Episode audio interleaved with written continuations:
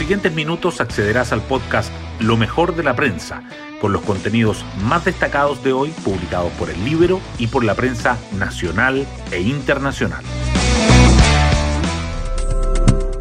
Buenos días, soy Magdalena Olea y hoy viernes 25 de febrero les contamos que, aunque el mundo no quería más guerra, sobre todo después de dos años de pandemia global, Vladimir Putin dijo otra cosa. Era previsible que Rusia emprendiera acciones bélicas sobre Ucrania, pero la rapidez y magnitud de la operación militar iniciada ayer generó sorpresa incluso entre los expertos. Según el propio Putin, no había otra opción. Pero ¿pudo alguien evitarlo?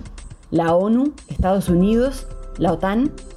Desde Suecia, el historiador Mauricio Rojas asegura que la ONU no sirve para nada en este caso, pero sostiene que Estados Unidos y la OTAN sí tienen un rol que jugar.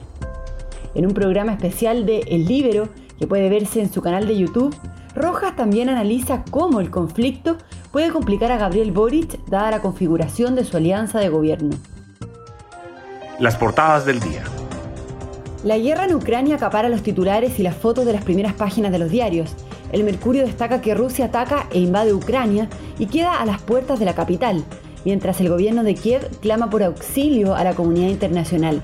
La tercera resalta la guerra que amenaza con convertirse en el peor conflicto en Europa desde 1945. El diario financiero subraya las claves del impacto en Chile. El ataque ruso a territorio ucraniano suma presión a la economía nacional y el Libero remarca el análisis de Mauricio Rojas. La Convención Constitucional también sobresale. El Mercurio y la Tercera dicen que el Pleno rechaza en general seis artículos relativos a la libertad de expresión y a la concentración de medios. El Mercurio agrega que proponen que los tribunales deberán preferir condenas distintas a la cárcel para las personas indígenas, que la propuesta que le pone fin al Senado abre dudas por la calidad de la futura legislación y que José Rodríguez Elizondo advierte que constitucionalizar el principio plurinacional implica un debilitamiento profundo del Estado que tenemos. Las informaciones relacionadas con la violencia en el sur igualmente están presentes. El Mercurio informa que organizaciones radicalizadas aseguran que mantendrán la lucha frontal contra el Estado tras la cumbre en Mafil, mientras que el Libero reseña el triste funeral del joven guardia acribillado en que un lonco pidió perdón. Además, la tercera destaca que el Instituto de Salud Pública alerta que la influenza adelantó casi dos meses su llegada y los expertos prevén un invierno complejo y que el cambio de mando contará con el ex vicepresidente boliviano Álvaro García Linera, pero vetan a Cuba, Venezuela y Nicaragua.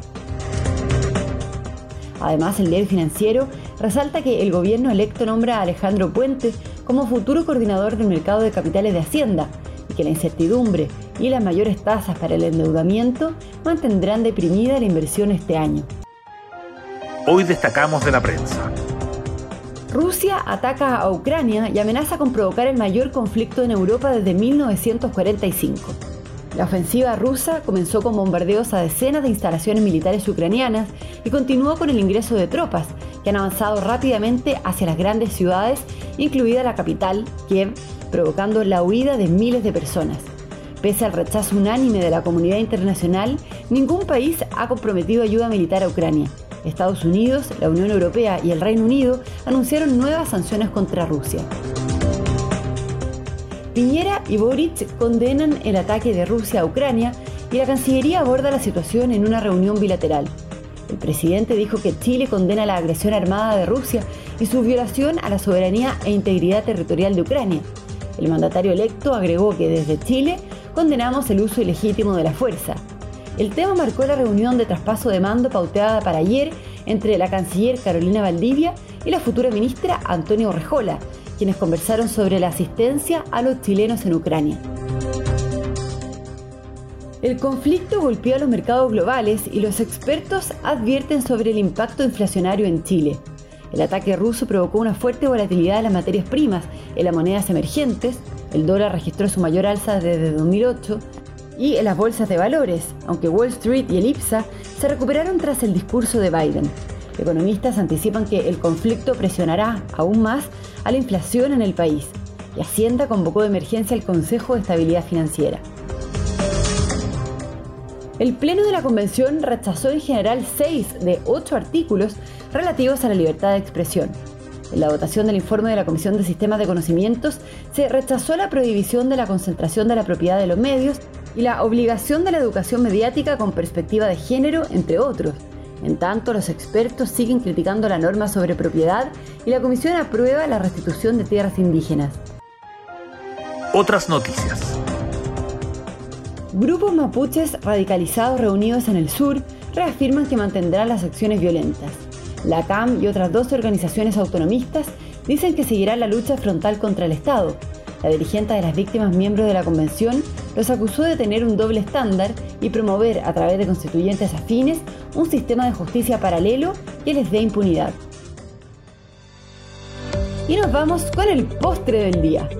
Alejandro Tavilo eliminó a Cristian Garín del Chile Open y avanzó a los cuartos de final del torneo. En tanto, la derrota del serbio Novak Djokovic en el ATP de Dubái permitirá que el ruso Dani Medvedev lo desplace del primer lugar del ranking mundial. Bueno, yo me despido, espero que tengan un muy buen fin de semana y nos volvemos a encontrar el lunes en un nuevo podcast, Lo mejor de la prensa.